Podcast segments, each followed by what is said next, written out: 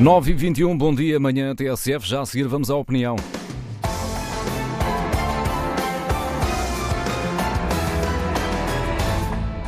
À quarta-feira, a opinião é assinada por Inês Cardoso. Bom dia, Inês. Ontem, o Tribunal Constitucional anunciou uma repetição inédita da votação no Círculo da Europa. Uh, um desfecho surpreendente, mas o único possível face à dimensão do que aconteceu. De facto, porque o que está em causa são cerca de 157 mil votos anulados, ou seja, 80% dos votos no Círculo da Europa. E para se ter uma noção da dimensão que isto representa, basta uma comparação muito simples. Votaram neste Círculo da Europa 195 mil pessoas, tantas como as 194 mil que votaram no Algarve, e neste caso no Algarve elegendo nove deputados enquanto na Europa apenas dois. Portanto, nós não aceitaríamos que um processo desta natureza pudesse acontecer num distrito como o de Faro. Não, não poderíamos, por isso, deixar de ter o mesmo respeito pelos votos dos imigrantes e, sobretudo, por aqueles votos que eram válidos e acabaram misturados com votos nulos num processo que nos envergonha a todos.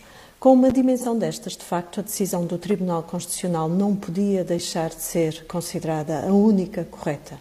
E não importa o argumento de que esta atrapalhada não alterou votos, porque o que está em causa não é de facto o resultado eleitoral, está em causa o respeito por quem votou e a dignidade do próprio processo eleitoral. E por isso importaria apurar até ao limite responsabilidades, e neste caso são muitas. Desde logo as responsabilidades no arranjinho e posterior desentendimento entre PS e PSD.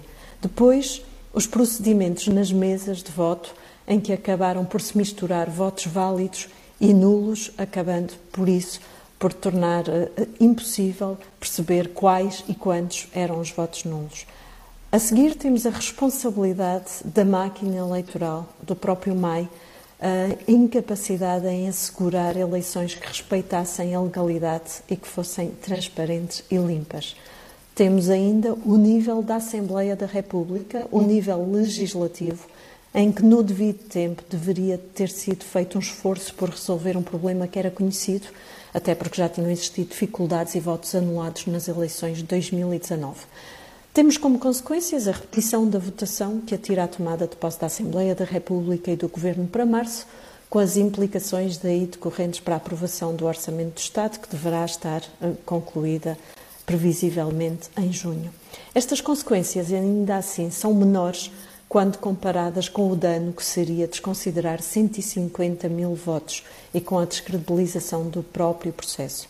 Temos, contudo, várias dúvidas ou questões pela frente, nomeadamente, uh, tendo em conta os prazos apertados, parece que a votação deverá ser apenas presencial, com os efeitos potenciais na redução da participação, mas, sobretudo, os efeitos que todo este caso poderá ter a médio e longo prazo porque há o risco de desmobilização de quem se empenha cívica e politicamente, mesmo estando longe do seu país e sendo muitas vezes tratado como um português de segunda. Temos ainda o risco de descrédito dos deputados, dos partidos, de todos os que deveriam estar empenhados em que este processo de votação fosse seguro e ágil.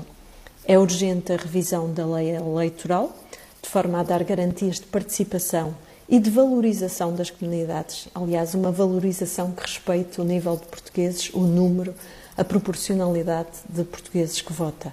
E é urgente, acima de tudo, que os titulares de cargos públicos respeitem quem vota e se deem ao respeito.